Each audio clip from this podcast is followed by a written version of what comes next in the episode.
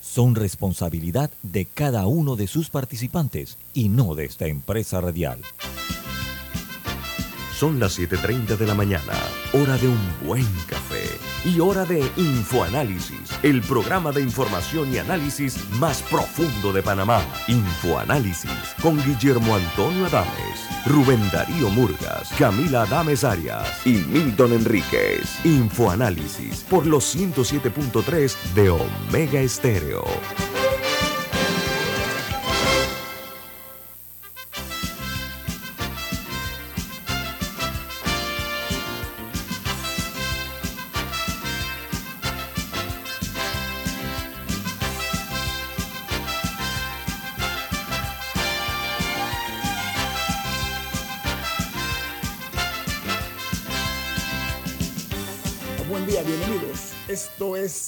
Análisis, un programa para la gente inteligente. Hoy es 10 de octubre del año 2022 y el staff de Infoanálisis los saludamos de la capital de la República.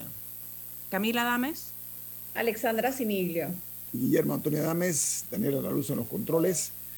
Les recordamos que este programa es presentado por Café Lavazza, un café italiano espectacular que puedes pedir en restaurantes, cafeterías, Sitios de deporte o de entretenimiento te da la bienvenida a Infoanálisis. Pide tu lavazza ahora también con variedades orgánicas. Bueno amigos, eh, recuerden este programa se ve en vivo, en video, a través de Facebook Live. Ustedes pueden vernos en sus teléfonos móviles o celulares, en sus tabletas, en sus computadoras. También en el canal de televisión 856, canal 856 de Tigo, para que nos vean, nos sintonicen en sus televisores. En la app de Omega Stereo está disponible tanto en Play Store como App Store. Y de igual manera pueden hacerlo también en los podcasts y ver el programa. Todos los programas están grabados en YouTube, en video. Todos los videos del programa están en YouTube. Vamos a comenzar las notas internacionales. El New York Times titula Ucranianos temen represalias rusas por el ataque al puente de Crimea. Rusia bombardea el sur de Ucrania con cohetes, matando al menos 13 personas y culpa a Kiev por la explosión del puente, eh, calificándolo de un acto terrorista. Por su parte, el Washington Post titula Vladimir Putin culpa a Kiev en el ataque a el puente estratégico de Crimea. Dice que los investigadores rusos dijeron haber eh, identificado a los sospechosos en la bola de fuego que se produjo antes del amanecer que envió tramos de hormigón del puente de Crimea a las aguas del estrecho de Kerch el sábado pasado. El Wall Street Journal titula El fuerte dólar aboya el repunte de la fabricación en los Estados Unidos. El aumento eh, generalizado del dólar está ahora mismo otorgando a los productores extranjeros una ventaja para eh, poder eh, vender en los Estados Unidos mientras los productos eh, fabricados en esa nación vuelven más caros para los compradores extranjeros, dice el Wall Street Journal. Mientras en eh, Venezuela las lluvias torrenciales causan al menos 25 muertos. Las autoridades reportan que hay 55 desaparecidos mínimos en la región de eh, Aragua, mientras en eh, México el sistema de escucha Pegasus está en poder de particulares. Dice que el exgobernador de Puebla los usó contra sus opositores y acusa esto de esto el, el coordinador de comunicación social de la presidencia de México, quien recordó que el software usado para espiar a los opositores y al entonces candidato presidencial Andrés Manuel López Obrador. Aquí en Panamá el sistema Pegasus no apareció nunca. Por ahora no ha aparecido. Entonces, si no lo tiene el gobierno, alguien sospechosamente debe tenerlo. Mientras en China eh, hay una nota preocupante y es que eh, el gobierno chino eh, va a iniciar ante el brote de COVID-19, que es una amenaza para los planes de Xi Jinping, va a iniciar a tomar las medidas necesarias, porque la COVID-19 puede complicar sus preparativos para la reunión del Partido Comunista donde espera Xi Jinping ampliar sus, su autoridad y también otro mandato al frente del gobierno chino. En Colombia, el presidente Gustavo Petro visita San Andrés tras el paso del huracán Julia y asegura que cuando se restablezcan las operaciones en la isla, llegarán las ayudas humanitarias para atender la emergencia. Mientras en El Salvador, la tormenta Julia sale al Océano Pacífico y pasará frente a las costas salvadoreñas hoy lunes en horas de la mañana. En Perú, el Procurador General del Estado anuncia su renuncia a los pocos días de ser nombrado. El ahora ex procurador es investigado por apropiación ilícita para delinquir por eh, falsificación de documentos y fraude procesal. Allá los funcionarios públicos tienen muy corta vida. Lo malo es que este procurador tiene escasamente unas un par de semanas. Mientras en Guatemala, la tormenta tropical Julia, durante eh, una serie de, hechos que fueron muy severos, dice que eh, en las primeras horas dejó más de 66 mil afectados y eso ha llevado a que se suspendan las clases en Guatemala a todo nivel. Otra noticia que es el secretario general de la Organización de las eh, Naciones Unidas, el eh, señor Antonio Guterres, pidió un despliegue inmediato de tropas extranjeras en Haití para eh, poner, poner fin a la crisis de seguridad que está afectando a Haití. Bueno, hasta aquí tengo las notas internacionales. No sé si Camila tiene alguna o, Alessandra, si nos vamos con el invitado de una vez. ¿No? Muy bien. Vamos eh, a tener el gusto de platicar esta mañana con el presidente de la, eh, de la, del Consejo Nacional de la Empresa Privada, el abogado Rubén Castillo Gil. ¿Cómo está, Rubén? ¿Cómo le va? Buenos días, buenos días. Todo bien. Gracias por la invitación. Un gusto tenerlo aquí, don Gustavo. Eh, eh, don Rubén, perdón. la pregunta, la pregunta eh, Rubén, es la siguiente. Todo parece indicar que no va a haber reversa en las decisiones tomadas en la primera ronda. ¿sí? Y en consecuencia, la empresa privada, la cual usted es uno de sus dirigentes, va a tener que entrar entonces solamente a partir de la segunda ronda, que dicho sea de paso, esta segunda fase del diálogo, hay una posición dominante hasta ahora ¿Qué piensan hacer ustedes al respecto como empresa privada? Quiero poner unos, unos puntos previos para que se entienda el planteamiento del sector empresarial. En primer lugar, formalmente a nosotros nunca nos han invitado a la segunda fase. Hablo de formalidades. No he recibido ninguna nota que diga usted está citado para tal fecha para que acuda a tal diálogo. Nosotros recibimos dos notas de, de Monseñor Ulloa pidiendo que asistiéramos a unas reuniones con un objetivo de saber cuáles eran nuestras expectativas de la segunda fase. Esa fue la primera nota.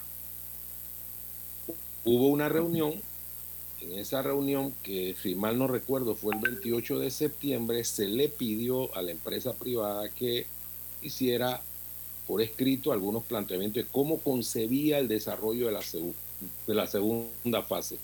Después del 3 de octubre hubo otra reunión y se presentó el listado de reglas que consideramos lógicas para el desarrollo de la segunda fase. Y hablábamos de la construcción de la agenda, de revisar y, dialogar sobre lo acordado en la primera fase. Hablamos también de la simetría entre los miembros eh, de la mesa. Hasta ahora esas notas no han sido contestadas. Nosotros le solicitamos con otra nota a Monseñor Ulloa que nos señalara cuál era el destino de esas, esas solicitudes que habíamos hecho, si, se había realizado algún tipo de gestión con las alianzas eh, que habían motivado la primera fase y hasta ahora no hemos recibido respuesta. esos son hechos básicos y vámonos, como decía Ana Aren, a la dignidad de los hechos son hechos. Dos, la empresa privada nunca ha dicho que no quiere ir al diálogo. No sé por qué se ha tratado de torcer el buen sentido de lo que ha planteado la empresa privada. Decimos, vamos a un diálogo en igualdad de condiciones. Y ahí surge una una especie de, de, conceptos que nada tienen que ver con el deber ser. Dice, bueno, lo que pasa es que la empresa privada tiene con quién comunicarse, a veces se sugiere que la empresa privada eh, está conformada solamente por sectores económicamente poderosos que al final eh, tienen eh, interlocutores seguros en las estructuras de poder político y no es así. Para muestra un botón, yo. yo no nací en tercera base soy un dirigente empresarial que ha venido gestando ese ánimo por participar en gremios de hace tiempo. También se ha hablado, por ejemplo, de la facilitación. Nosotros tenemos mucha amplitud, hablamos del, sistema del programa de Naciones Unidas. Eh, eso también se sugirió en algún momento por parte de la empresa privada. Aquí escuché o he escuchado, por ejemplo, que se habló de Rodríguez Zapatero. Eh, Ojalá se hubiera hablado. el doctor Rodrigo Noriega fue el que habló de, Zapatero, de la presidenta Chinchilla, bueno, de presidente Lagos. La, verdad que si me refiero a Rodríguez Zapatero, tengo una memoria eh, de verdad con, con muchas luces y sombras en relación con la persona de Rodríguez Zapatero, que se ha convertido en una especie de canciller del gobierno de Maduro. Correcto. Portavoz del gobierno de Maduro dentro del espectro de ese político Rodríguez Zapatero, de repente hubieran hablado de Felipe González, que es una figura mucho más prestigiosa, que ha tenido mucho más equilibrio, más inteligencia y más cultura que Rodríguez Zapatero. Eh, pero esas son cosas testimoniales, ¿no? Yo no creo que aquí tenemos la necesidad de traer a, Rodríguez Zapatero, a Felipe González o al expresidente Lagos. Eh, yo no creo que sea así. Yo creo que hay figuras en Panamá tienen el prestigio y la honorabilidad para hacer equilibrio. El otro elemento que decimos es, ¿cuánto cuesta construir un diálogo? Eh, yo creo que es importante el diálogo, pero cuesta construirlo desde la perspectiva del reconocimiento del otro. Yo tengo una serie de volantes, octavillas, eh, material de publicidad de las alianzas donde hay una demonización del sector privado, eh, incluso eh, totalizaciones, ¿no? Se dice todos son ladrones y declaraciones que se han dado en ese sentido. Eso es conducente para un diálogo fructífero y yo acepto que a mí me ataquen, no hay ningún problema. Eh, eso se da en los debates. A nosotros nos parece que debe haber controversias, diferencias, porque esa es democracia, pero vamos a gobernarla pues, para hacerla productiva para el país. Eh, nosotros no podemos ir a un diálogo que sea una batalla entre barras bravas. Eso es en el deporte. Y está mal en el deporte, como no va a estar mal en la vida en sociedad. Y deja muerto, y deja muerto muchos países. ¿ah? Así mismo es. Ese no, eso no tiene sentido. Pues nosotros podemos tener muchas diferencias con sectores que no quieren a la empresa privada, no creen en el sistema de libre empresa, magnífico, son panameños y tienen el derecho a expresar sus opiniones.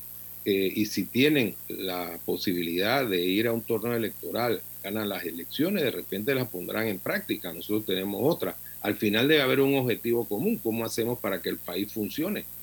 Eh, tenemos dificultad para ponernos de acuerdo en el sentido de que debe haber mejor salud, mejor educación, mejor desarrollo social. Yo creo que en esas cosas podemos ponernos de acuerdo, pero no es descalificando al otro diciendo, bueno, eh, si yo voy a sentarme con un ladrón, ¿qué posibilidad? Yo tengo la conciencia, dice, yo creo que en la otra parte todos son ladrones. Entonces, ¿qué posibilidad hay de entendimiento si hay una descalificación tan extrema como esa? Es que lo que se quiere es convertir el diálogo en una especie de sainete. Y la otra es la voz de los que no tienen voz. Fíjense esto, esa es la cantidad de diálogos que ha habido en Panamá donde hay una cantidad de sectores que intervienen para desarrollar eh, ideas que de repente no se ponen en práctica porque hay ausencia de ciudadanía. Debemos exigir que las consecuencias de un diálogo, las conclusiones se pongan en práctica. Ejemplo, en materia de educación, hay una cantidad de conclusiones, no se ponen en práctica. Pero cuando se dice, bueno, es que los que están dialogando allá son los que representan al país, eso me cuesta aceptarlo. Entonces, por ejemplo, los que están en la concertación no, los demás panameños no somos parte del futuro de la nación. Cuidado con esas expresiones, porque al final entonces estamos diciendo aquí hay gente con una verdad revelada. Los demás tienen que sujetarse a esa verdad revelada. Eso a mí me cuesta mucho trabajo. Al final, mi primera conclusión es, la empresa privada quiere un diálogo, pero un diálogo fructífero para el país. No está poniendo condiciones, sino estableciendo reglas lógicas. Las reglas lógicas parten hasta de principios de la Organización Internacional del Trabajo cuando se habla del tripartismo. Sea, nosotros no podemos decir, bueno, es lógico que seamos ocho y que la contraparte tenga 24. Rubén, tengo un corte. Rubén, tengo un corte comercial, sí. discúlpeme. Viene más aquí en Info Análisis. Este es un programa para la gente inteligente.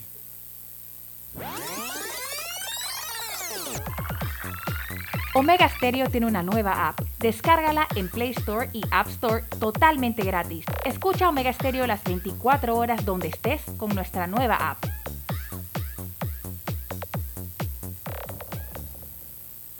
Hay quienes se levantan antes que el gallo cante, quienes desde la oscuridad encuentran una luz de esperanza, quienes ven la oportunidad de crecer uniendo pueblos y son los mismos quienes ven progreso en el cambio. A nuestros clientes por inspirarnos a avanzar, a progresar por casi 100 años. Les damos gracias visionarios y ASA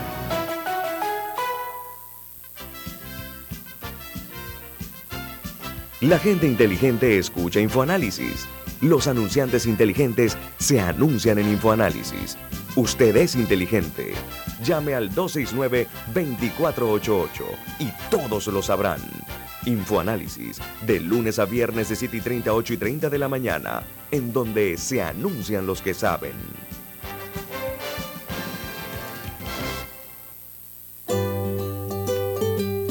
En la vida hay momentos en que todos vamos a necesitar de un apoyo adicional. Para cualquier situación, hay formas de hacer más cómodo y placentero nuestro diario vivir. Sea cual sea su necesidad, en Hogar y Salud los apoyamos haciéndole la vida más fácil, porque contamos con la experiencia necesaria para recomendarle lo que usted necesite. Recuerde, Hogar y Salud les hace la vida más fácil.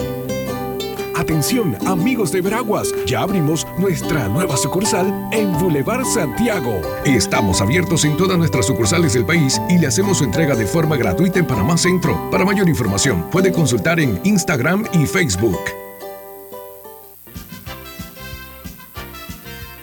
Ya viene InfoAnálisis, el programa para gente inteligente como usted.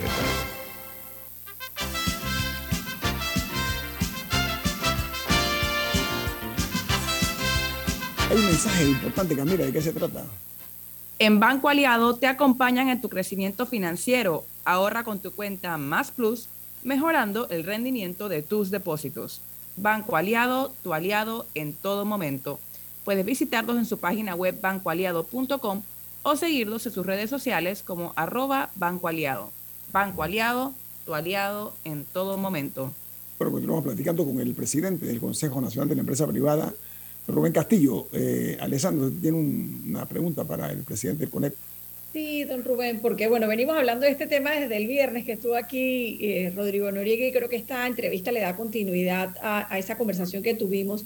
Y aunque si bien es cierto las condiciones del diálogo tal vez no, no son las ideales y no son las mejores, ¿cuánto le cuesta a la empresa privada no estar en la mesa del diálogo? Y no sé hasta qué punto, yo lo veo como, como observadora y en el tema de consultora en temas de comunicación, hasta qué punto la empresa privada subestimó la importancia de estar en ese diálogo en ese momento y desaprovechó la oportunidad de, pongámonos en el momento de julio, las calles cerradas, el país paralizado, la comida que no podía pasar, y desaprovechó la oportunidad y el liderazgo que, el sector privado tiene para agarrar ese toro por los cachos y, obligar a, a sentarse con ciertas condiciones. La empresa privada hasta cierto punto quedó como espectadora y el Suntrax fue el que asumió un rol haciendo pasar los camiones y abriendo calles y se apoderó de la mesa del diálogo. Bueno, vamos a ver ese escenario en un análisis de retrospectiva. Nosotros en ese momento insistimos con toda la fuerza que el alma nos daba para participar en esa llamada fase 1.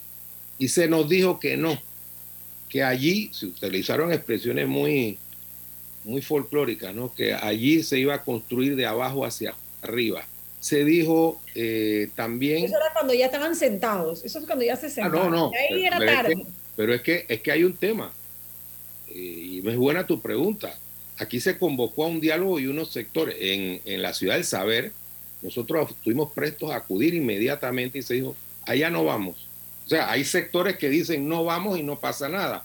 Y otros decimos vamos estableciendo reglas básicas en un sistema de convivencia democrática y se nos viene la noche encima. Nosotros desde el inicio no tenemos los recursos que tienen otros sectores para cerrar calles, hacer este tipo de demostraciones que a mi juicio son antidemocráticas, pero sí fuimos varias veces a hablar con el arzobispo Ulloa, no nos dejará mentir, eh, hablamos con las autoridades, hablamos con el presidente que dijo que él no tenía ningún problema en que asistiera el sector privado. Entonces quedamos eh, en medio de una comunicación imprecisa y al final quedamos excluidos del diálogo y fuimos persistentes. El CONEP hizo una gran cantidad de notas de prensa al respecto.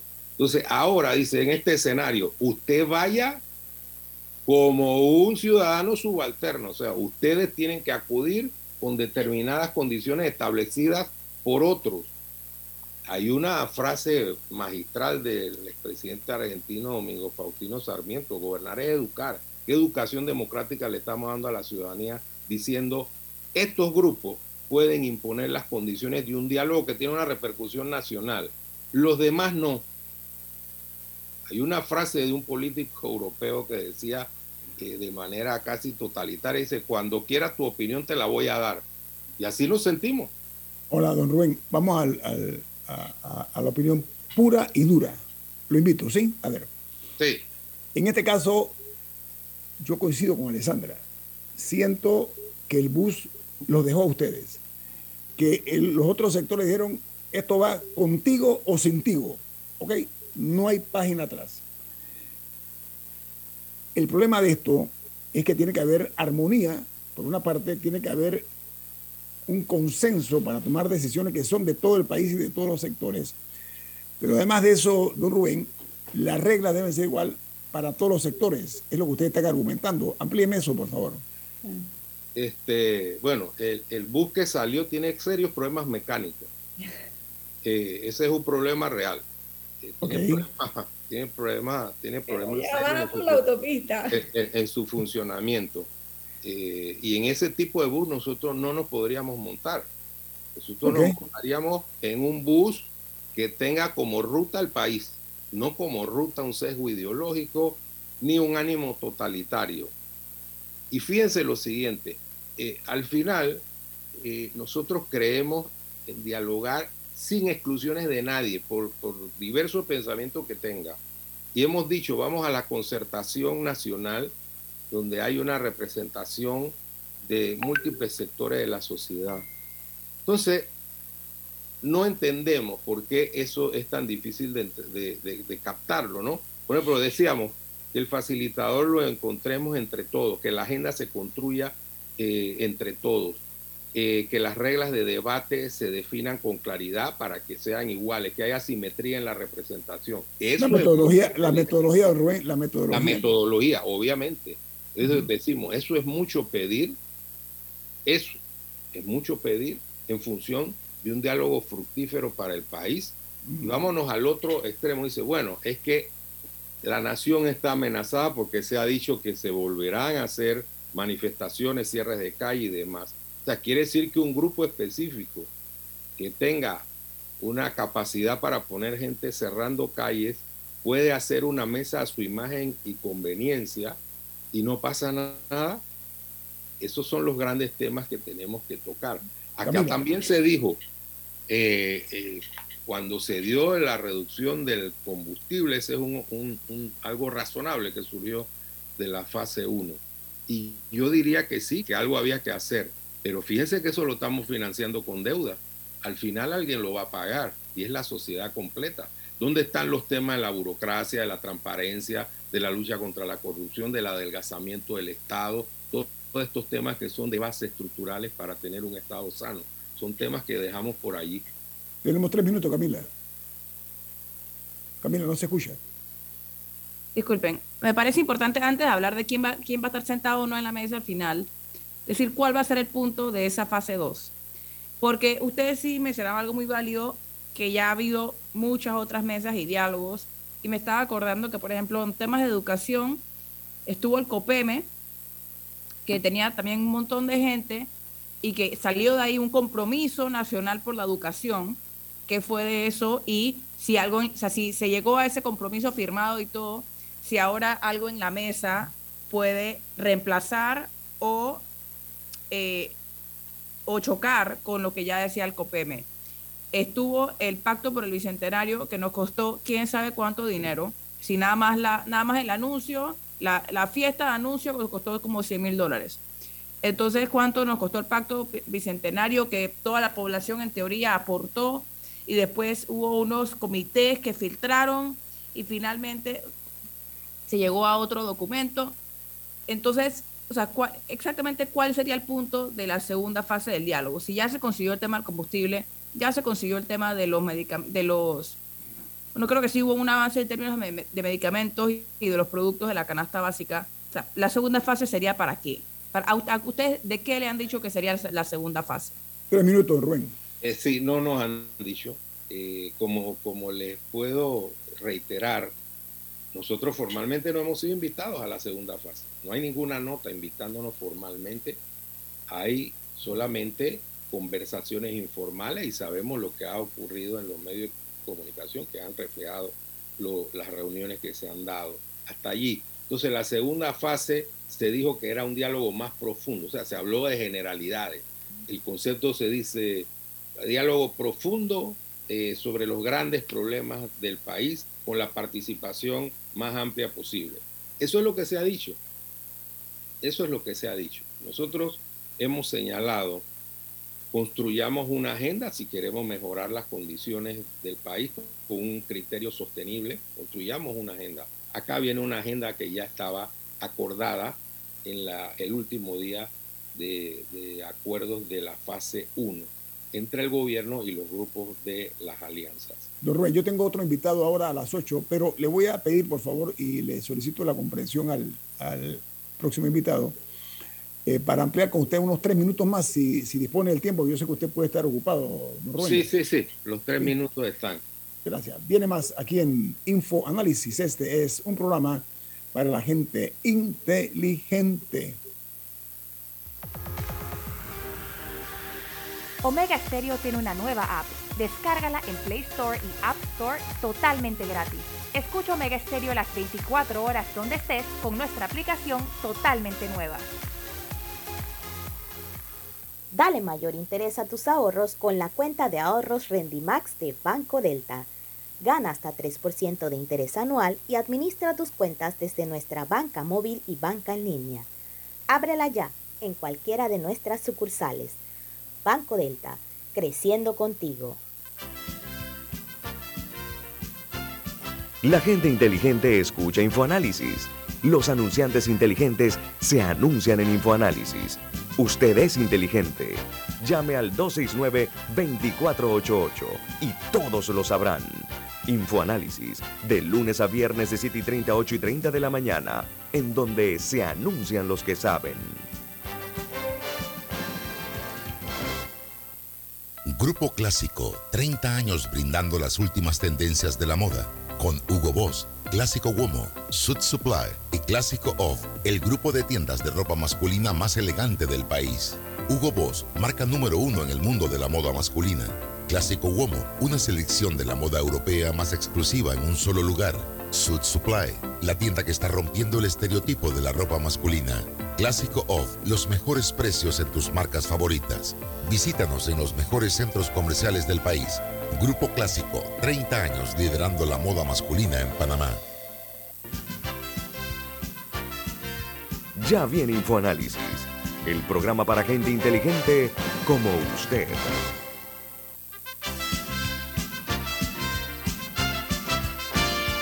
Rubén Castillo, presidente del Consejo Nacional de la Empresa Privada, con nosotros le hemos pedido unos minutos más porque sabe qué, don Rubén, en este país hay expertos en crear y capitalizar conflictos. Eso primero. Hay gente experta en actuar de manera frívola ante situaciones muy delicadas, como si no pasara nada. Eh, una de las situaciones aquí es que se pretenden lograr soluciones, eh, pero no sobre un terreno eh, que sea plano, sea llano para todos.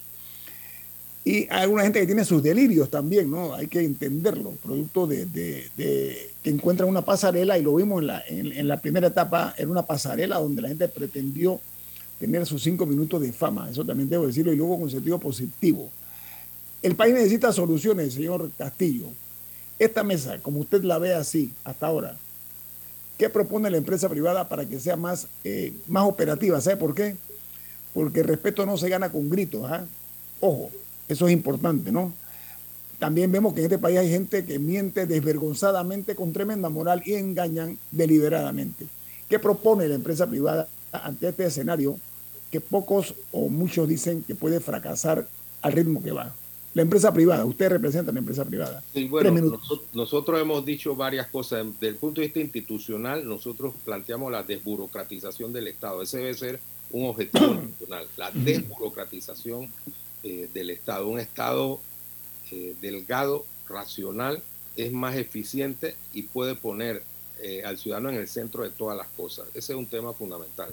El segundo tema fundamental hoy es la, la atracción de capitales, el desarrollo de una economía productiva. Tenemos una gran preocupación porque nosotros no hemos logrado atraer a la velocidad necesaria los capitales necesarios eh, conducentes para el desarrollo del país, para promover el empleo, que es esencial para que el país pueda salir de la situación económica producida por la pandemia, por la crisis del combustible y por otras situaciones.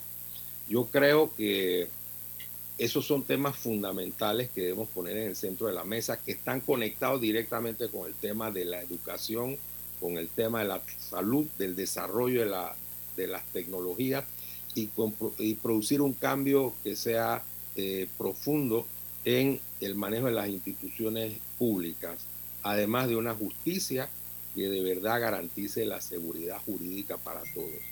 Eso es la realidad Don, Rubén, no se puede hacer una mesa de diálogo si no está la empresa privada o, si no están los obreros. los factores son fundamentales, pero ¿sabes que Hay que evitar el detonante de las emociones, porque esas emociones mueven la indignación.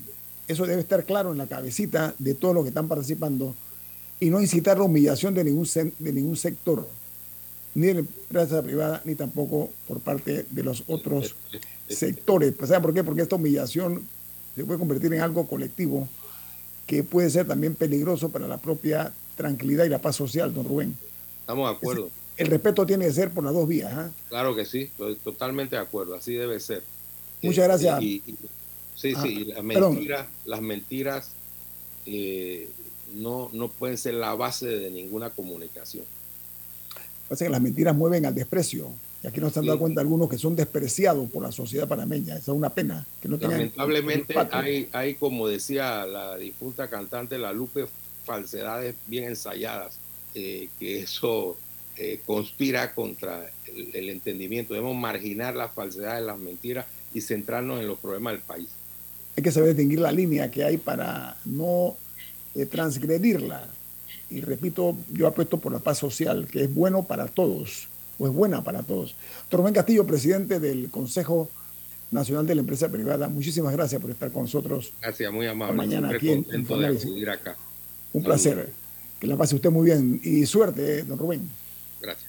Amigos oyentes, vamos a continuar aquí en Infoanálisis porque tenemos otro invitado de un tema que nos compete a todos, sin excepción, eh, que tiene que ver con eh, factores como los combustibles, la energía y otros más. Y para ello hemos eh, invitado esta mañana, y nos distingue con su participación, el secretario general de Energía, secretario de Energía, Jorge Rubera Staff.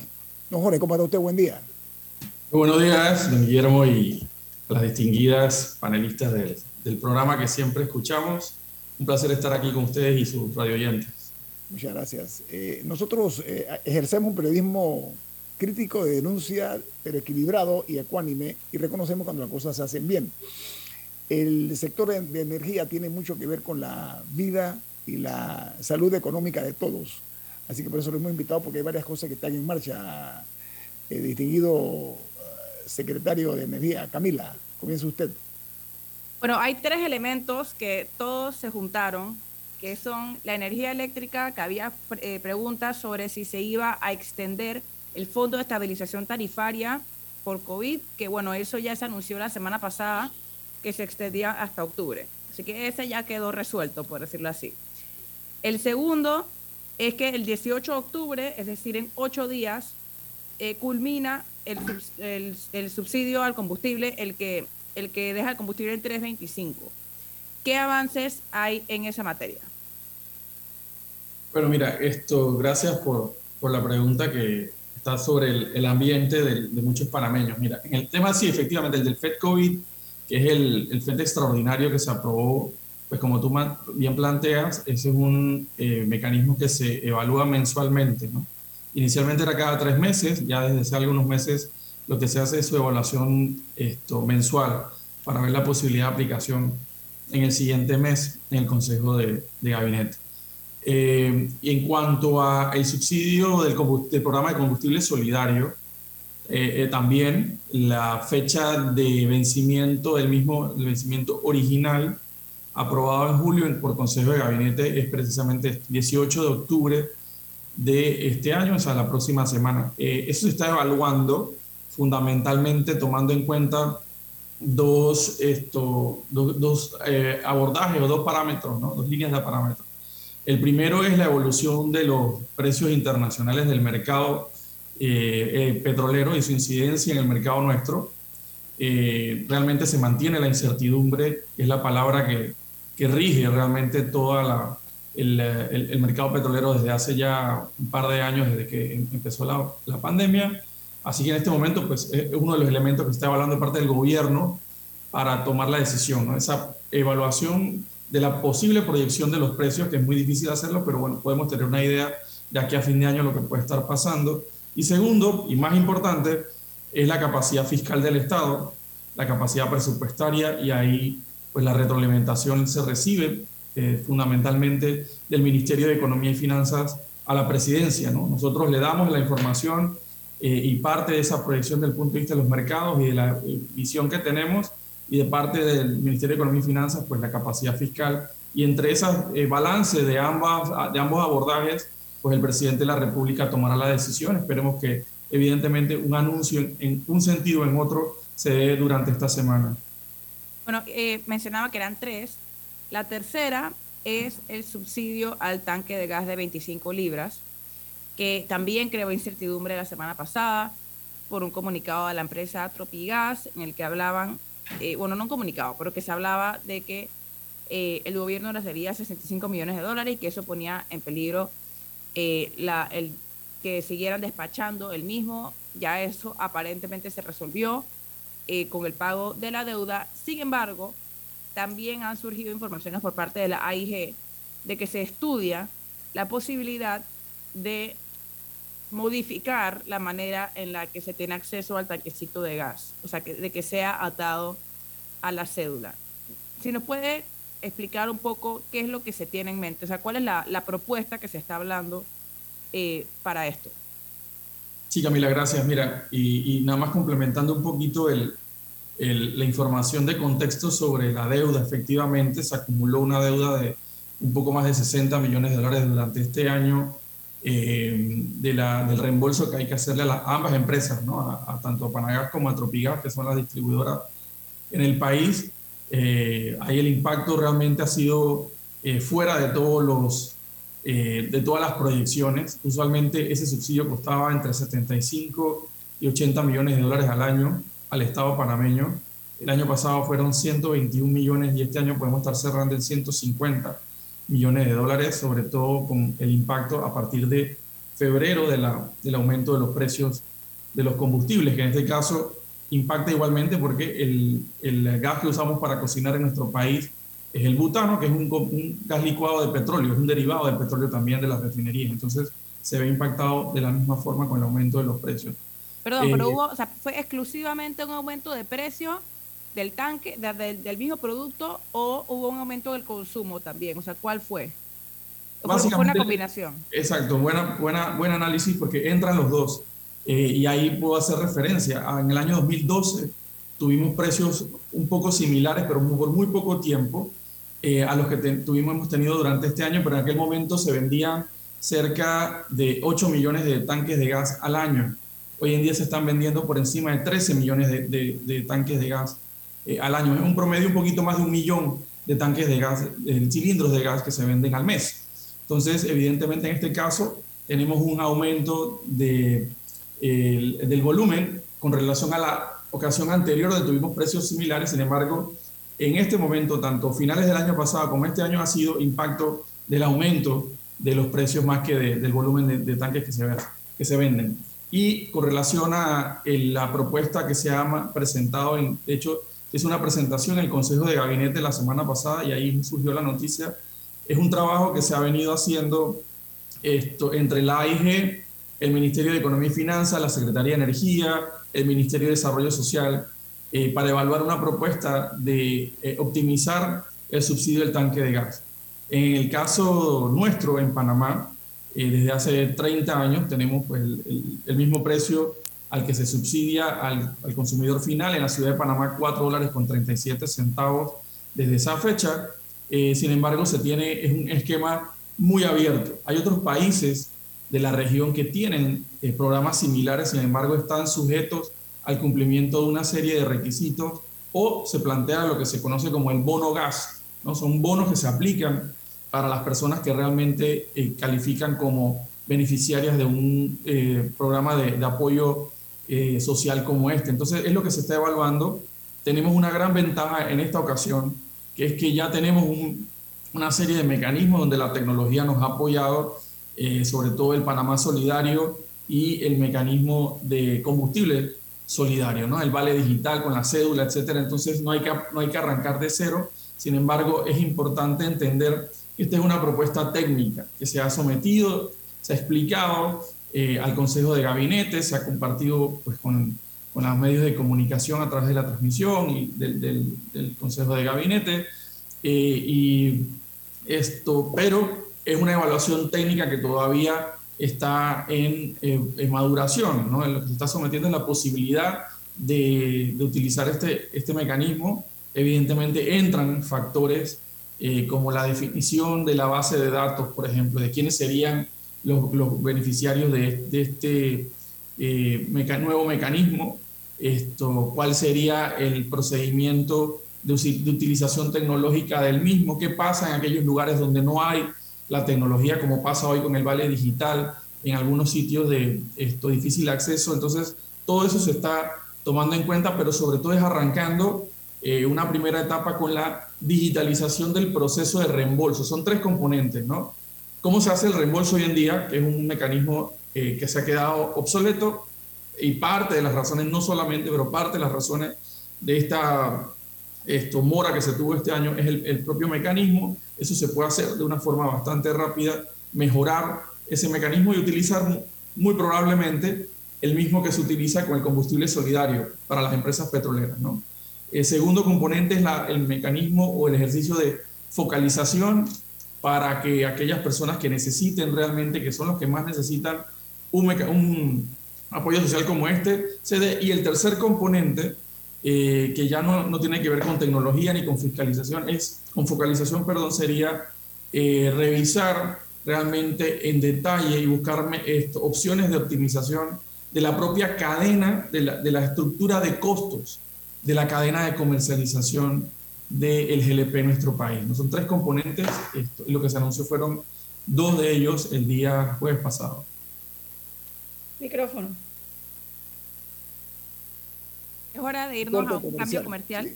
Continuamos con el secretario de Energía, don Jorge Rivera Staff. Viene más aquí en Info Análisis. Este es un programa para la gente inteligente.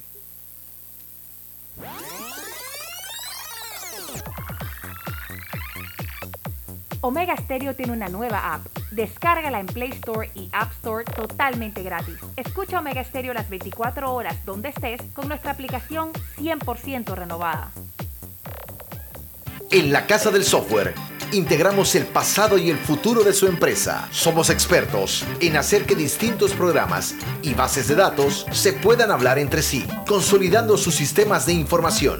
En la Casa del Software integramos el pasado y el futuro hoy. Para más información puede contactarnos al 201-4000 o en nuestro web www.casadelsoftware.com. arrancó el proyecto Censal con la prueba tecnológica. Del 18 de septiembre al 15 de octubre estaremos midiendo nuestras plataformas tecnológicas, flujo de procesos y el desempeño de nuestro talento humano. Hagamos de los censos década 2020 todo un éxito. La prueba tecnológica la haremos en ciertas áreas de Tocumen, Capira y en todo Altos de los Lagos en Colón. Recuerda, del 18 de septiembre al 15 de octubre llevaremos a cabo la fase presencial, porque uno a uno hacemos grande a Panamá.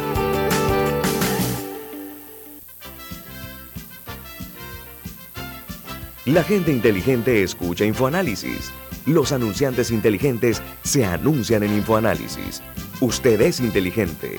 Llame al 269-2488 y todos lo sabrán.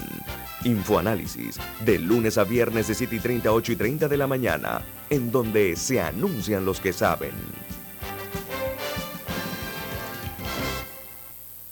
Hay quienes se levantan antes que el gallo cante quienes desde la oscuridad encuentran una luz de esperanza, quienes ven la oportunidad de crecer uniendo pueblos y son los mismos quienes ven progreso en el cambio. A nuestros clientes por inspirarnos a avanzar, a progresar por casi 100 años. Les damos gracias visionarios y ASA.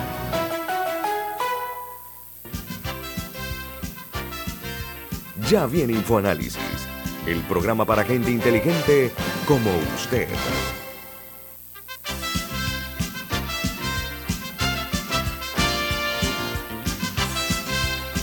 Bueno amigos, eh, estamos hoy eh, conversando con el secretario de Energía, Jorge Rivera Staff, que nos honra con su participación aquí en InfoAnálisis. Vamos a procurar eh, hacer un análisis sintético en cada una de las respuestas. Secretario, por favor. Adelante, Alessandra.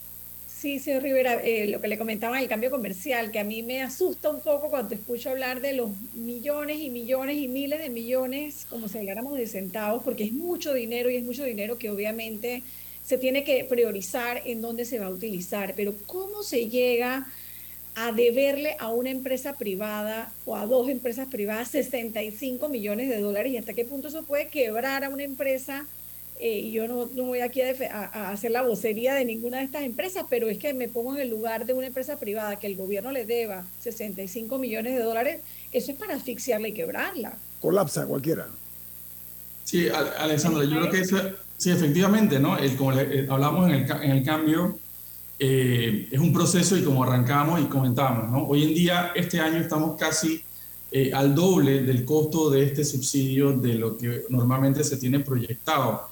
Eh, anualmente y eso ha impactado porque además, como comentaba, el propio mecanismo semanal de, acreditación de créditos fiscales que se generan con el subsidio del tanque de gas para poder cubrirlo con las, o compensarlo con las, con las eh, liquidaciones de impuestos de combustible de las empresas petroleras no ha, no ha ayudado, al, no, no es la única causa, sin embargo, bueno, esto lastimosamente es un proceso que necesitamos mejorar de parte de la burocracia. Eh, recordemos, por ejemplo, cuando nosotros iniciamos este gobierno teníamos más de mil millones de dólares de cuentas pendientes por pagar eh, a la empresa privada en diversos ámbitos eh, y es parte del proceso de arrastre que tenemos como Estado, ¿no? como administración pública y hay que buscar las formas de ir a hacerlo, hacerlo más eficiente y de eso se trata parte de la, de la propuesta que hay, de simplificar y digitalizar.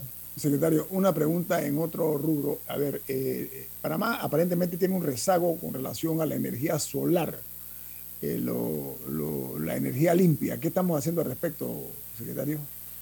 Bueno, don, Guillermo, yo quiero aprovechar para, para, aclarar, Panamá no tiene un rezago al respecto. Yo creo que eh, al contrario, Panamá esto, en energía solar y eólica el año pasado generó cerca del 12% de su matriz eléctrica a nivel mundial el promedio no llega a 10%. Estamos por encima del promedio mundial, sin embargo, cuando vemos nuestra matriz eléctrica, el año pasado tuvimos por encima del 81% de generación eléctrica renovable. somos el país número 8 del mundo con la matriz eh, más limpia de energía eléctrica. Eh, y creo que eso es parte del proceso de comunicación que tenemos que hacer. Eh, y obviamente no nos quedamos con eso, queremos ir por más, pero también que esa componente renovable ya esto nos permite entonces también ir incidiendo poco a poco en los precios de la energía, las tarifas, etcétera, como tenemos parte de, de, la, de la planificación. Les puedo dar un ejemplo el día de ayer, domingo, el 100% de la energía eléctrica que consumimos en Panamá fue renovable. Entonces vamos en un paso eh, esto, avanzando. Tenemos un liderazgo a nivel global y como le decía, es parte del el trabajo que se viene haciendo desde hace muchos años y que en este caso, en el gobierno actual, lo que estamos haciendo es, con la agenda de transición energética, buscar y priorizar e impulsar aquellos eh, cuellos de botella o aquellos puntos que nos permitirían impulsar eh, al doble o al triple el trabajo que estamos haciendo hasta ahora. Ahora, secretario, eh, usted habló muy bien, la parte de la comunicación es fundamental para que no ocurran cosas como esta, pero leí, leí una nota donde se hablaba de que hay una serie de proyectos de generación que están atrasados. ¿Cuáles son esos? Mire, siempre hay proyectos que tienen eh, rezagos, ¿no? sobre todo cuando hay, digamos, impulso importante de parte de los esquemas regulatorios o de los esquemas de políticas. El año pasado Panamá eh, en un año duplicó su capacidad solar, pasamos de 200 a un poco más de 400 megawatts solamente de, plantas solares eh, de gran tamaño y este año estamos esperando cerrar con alrededor de entre 100 y 110 megawatts adicionales. Entonces tenemos una serie de proyectos que todavía eh, están por diversas razones pendientes, pero eh, dentro del mecanismo que tenemos, siempre vamos a tener, pues no solamente los solares, los eólicos un poco más, los hidroeléctricos que ya no tenemos casi en, nuestro país, eh, sin embargo, es parte precisamente de lo que le comentábamos, ¿no? la idea de eh, hacer más eficiente los procesos y los mecanismos. Nosotros tenemos una propuesta, y rapidito, tenemos una propuesta de una estrategia nacional de innovación de nuestro sistema eléctrico que cerró consulta pública la semana pasada. Eh, debemos estar enviando ya el borrador final al Consejo de Gabinete este viernes, esperemos, y dentro de, ese, de, ese, de esa propuesta estratégica, una de las líneas de acción es precisamente el tema de la tramitología, el tema de los requisitos, además para eh, aplicar las lecciones aprendidas de los procesos que hemos tenido en los últimos años. ¿no? De eso se trata un poco el, el, eh, la propuesta. Camila, tenemos dos minutos. Sí, me gustaría regresar al, tanquecito de gas. Para, para, me parece importante a la hora de modificar, eh, de posiblemente modificar este subsidio, o sea, entender de dónde vino, o sea, cuál fue la, la el razonamiento. ¿Ah? El origen. Ajá, pero el razonamiento detrás de su implementación, cuando se escribió la norma hace 30 años, a quién estaba dirigido. Si nos puede explicar un poco eh, eso, porque yo creo que eso va a ser importante a la hora de, determinar hacia dónde debe ir. Sí, Camila, el, propósito original, y de hecho se ha mantenido durante todos estos años, es apoyar eh, la principal fuente de energía para cocinar en las residencias de Panamá. Esto era para un enfoque residencial eh, y en algún momento se abrió también la posibilidad para los pequeños restaurantes, las fonditas. ¿no? Era ese el enfoque, el propósito. Sin embargo, la incapacidad o la, o la, poca capacidad de fiscalizar la utilización de este mecanismo, porque realmente no había ningún eh, esquema, simplemente la persona llega y, hace la compra en el lugar donde lo, tenga disponible, no hay capacidad de fiscalización. Lo que se ha hecho en este caso, el rol de apoyo en ese sentido siempre ha sido de la ACODECO, y la Codeco, bueno, llega a una lavandería donde están utilizando el tanquecito de gas, se le pone una multa, pero realmente la capacidad de fiscalizar esto es muy pequeña, ¿no? Porque eh, es, demasiado abierto el esquema, por ejemplo, en apartamentos, eh, en, casas de playa, etcétera, donde eh, supuestamente personas que no deberían utilizarlo lo, han estado utilizando, pero ahí, ahí está el tema, ¿no? la capacidad de fiscalización efectiva del uso. El propósito siempre fue el eh, apoyar el, el, el, tanque de gas, el uso de energía para cocinar de eh, residencias de personas de escasos recursos. Cómo se definía eso era, era imposible con los mecanismos que se tienen y por eso hoy en día tal vez la tecnología nos pueda permitir hacerlo un poco incluso mejor que lo que han estado haciendo países de la región. Tal vez Dominicana siempre lo tenemos como un referente, El Salvador tiene un programa similar, pero no utilizan esto, utilizan unas tarjetas, etcétera, y creo que ya en Panamá podemos utilizar de repente la cédula como hemos hecho con el Vale Digital. Era muy plausible, eh, secretario, era muy plausible la iniciativa porque ayudaba muchísimo eh, a las personas de escasos recursos. Lamentablemente se impuso la cultura del juega vivo y personas que no necesitaban ese tipo de beneficio lo estaban, eh, digamos, escandalosamente aprovechando. Entonces, esa es parte de una cultura, una subcultura que tenemos en Panamá del juega vivo. Señor secretario de Energía, ha sido un placer tenerlo aquí en Infoanálisis esta mañana. Como siempre, muy, muy, usted eh, muy certero en su opiniones. Jorge Rivera Staff, que tenga usted un buen día. Un placer, buen día a todos. Viene Álvaro Alvarado con su programa Sin Rodeos. ¿Quién despide Infoanálisis, Camila? Café Lavazza, un café para gente inteligente y con buen gusto que puedes pedir en restaurantes, cafeterías, sitios de deporte o de entretenimiento. Despide Infoanálisis. Pide tu Lavazza ahora también con variedades orgánicas. Ha finalizado el infoanálisis de hoy.